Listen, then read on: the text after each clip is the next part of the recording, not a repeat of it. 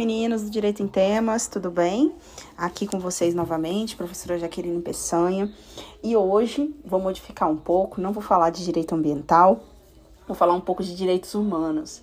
E por que, que eu vou falar um pouco de direitos humanos? Porque o, essa semana né, saiu uma informação, um dado da ONU super importante, que volta aí vários países que já tinham saído do mapa da fome, por exemplo, o Brasil, que tinha saído do mapa da fome em 2014, retornando ao mapa da fome em 2022, né? E isso é muito sério. Nós estamos numa situação é, de grande inflação mundial, nós estamos com graves problemas é, em vários países do mundo, né? Como a guerra na Ucrânia. E isso influencia né, na nossa atividade, aí, no nosso desenvolvimento, no nosso mercado é, internacional.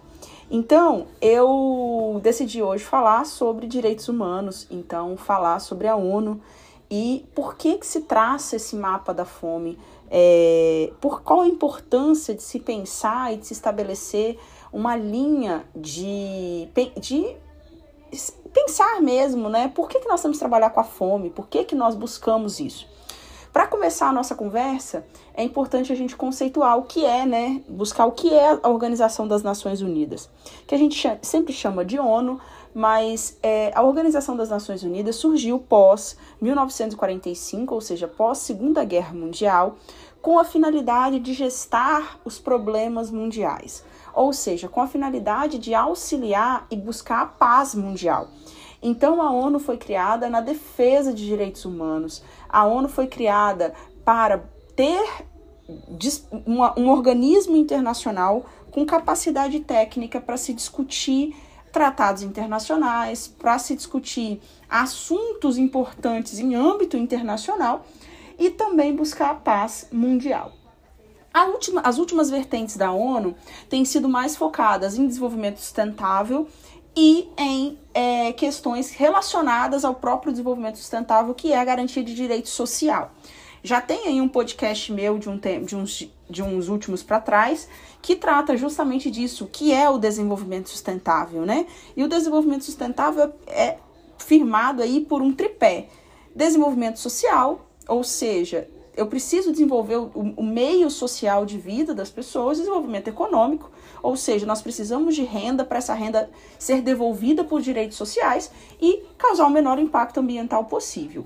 Então, é, com base nesse tripé, a ONU sempre vem trabalhando esse desenvolvimento sustentável e um dos pilares que a ONU vem trabalhando no momento é a questão da fome, principalmente em razão aí dos problemas que nós tivemos aí com a, com a pandemia né, de Covid-19, também em razão do aumento do, do, do, desemprego no mundo, e esse aumento do desemprego também foi ocasionado, claro, por questões é, da pandemia, das doenças, muitas mortes, muitas pessoas adoecidas.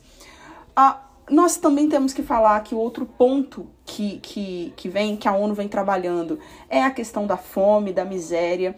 E uma das metas né, da, agenda do, da Agenda 2030 da ONU é justamente erradicar a miséria, erradicar a fome no mundo. Então, é, a, quando a ONU publica essa semana o mapa da fome e coloca diversos países que já tinham saído do mapa da fome de volta à lista, é como se fosse um banho de água fria na gente, em todos nós que buscamos direitos humanos, ou seja, em todos nós que batalhamos aí por uma, por uma condição de vida, né, de todos os brasileiros, de todas as pessoas do mundo, não só brasileiros, para evitar, né, que a gente tenha problemas, né, porque a gente tenha miséria, afinal de contas isso é muito ruim. Então, o que, que é o mapa da fome? O mapa da fome é uma, uma análise que a Organização das Nações Unidas faz sobre alimentação e agricultura. E aí a ONU ela começa a analisar justamente pelos objetivos do desenvolvimento sustentável, que um deles é erradicar a pobreza, né, erradicar a miséria, é justamente pensar como que nós vamos trazer um passo, né, um parâmetro mundial de pessoas que estão abaixo, ou seja, pessoas que não têm dinheiro suficiente para se alimentar, pessoas que não têm condições econômicas de buscar o alimento e nem mesmo buscar condições de trabalho para ter o alimento. Então, nós estamos falando de diversas famílias. A notícia que me chegou, que chegou essa semana foi justamente que o Brasil tem mais de 60 mil pessoas com insegurança alimentar. É, 60 milhões, perdão, falei errado. 60 milhões de pessoas com, abaixo aí com insegurança alimentar. Ou seja, insegurança alimentar significa que a família não tem nenhuma condição de se alimentar, não tem a mínima condição de ter um alimento. E um dos motivos que isso aconteceu foi também a guerra na Ucrânia. Porque com a guerra na Ucrânia nós estamos tendo bloqueios econômicos, né, tanto a Rússia quanto a Ucrânia, uh, mais bloqueios econômicos quanto a Rússia, né? Mas nós temos, estamos tendo esses bloqueios econômicos e nesses bloqueios econômicos a gente está aí impactando muitos países, principalmente os países do sul do globo, né? Que são os países considerados subdesenvolvidos. Então, a países com os países da África e os países do, da América Latina têm sofrido muito com esses grandes impactos ambienta ambientais é, sociais, né? Porque aqui também a gente estabelece a necessidade do, uh, do índice dos objetivos de desenvolvimento sustentável do planeta.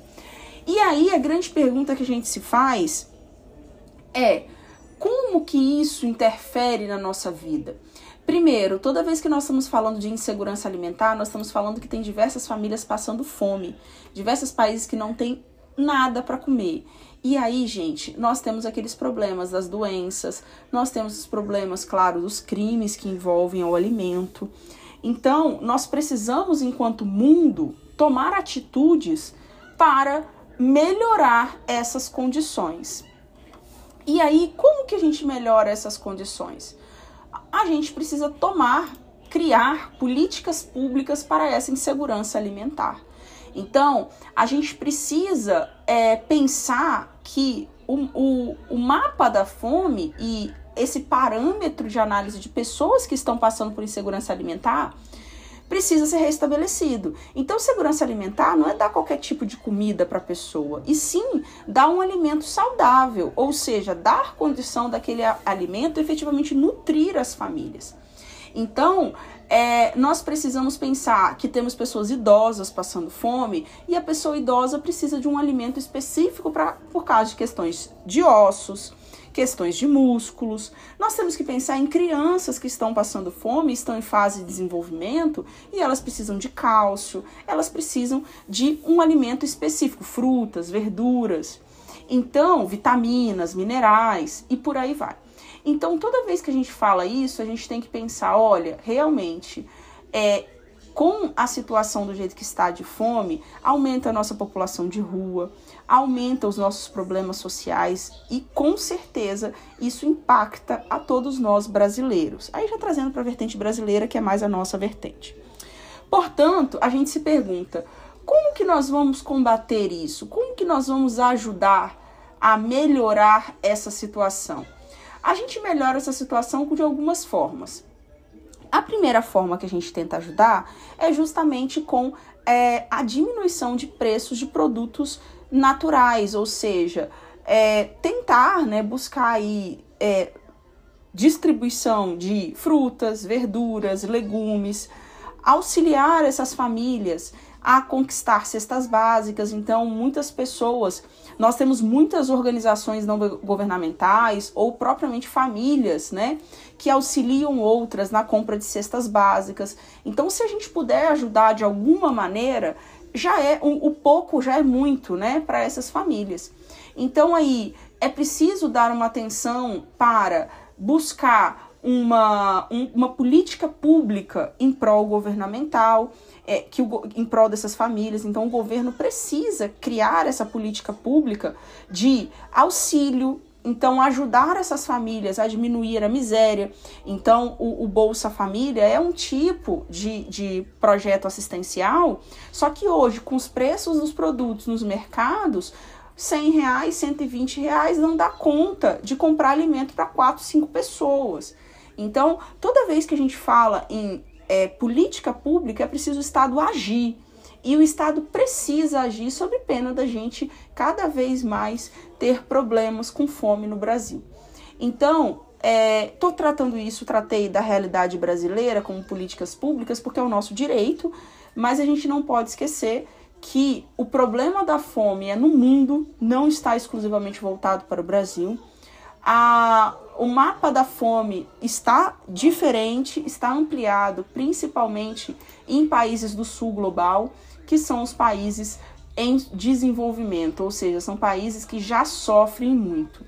Aproveitando o ensejo, quero recordar aqui os, a, as questões também que envolvem direito social, afinal de contas, a saúde é um direito social, que fala sobre a questão da vacinação é, de Covid-19 nos países africanos. Ou seja, nos países af africanos, é, nós temos muitas, é, muitas pessoas que sequer ainda tiveram oportunidade de vacinar. Ou seja, por que elas ainda não tiveram oportunidade de vacinar? Porque o país é pobre. E o país pobre não tem condição de bancar vacina para toda a população. Então, além de tudo, nós temos isso. Então, uma simples pesquisa no Google, se vocês forem pesquisar aí vacinação no mundo e vocês forem olhar os países africanos, né? Nós temos aí países que têm 20% da população vacinada, que tem é, a, que tem 15% da população vacinada. Então, isso é considerado um padrão muito baixo e os problemas de saúde também relacionam à fome, porque quanto mais temos doenças envolvidas, mais difícil é aquela pessoa de conquistar um emprego. E na África nós já sabemos os problemas de ser um país pobre, é, de terem problemas é, econômicos fortes. Então, não quero entrar aqui em questão de vacina, mas é só um parâmetro de direito social que a gente precisa analisar em conjunto. Mas, concluindo a minha, a, meu pensar, é a ONU como organização internacional, a ONU como organismo internacional, nos dá esse suporte, nos dá esse parâmetro de falar, olha, nós precisamos repensar, em cada país do mundo precisa repensar e precisa criar uma política pública para minimizar essa fome no planeta. Então é isso. Qualquer dúvida eu estou à disposição. Espero que vocês tenham gostado. Fiquem bem.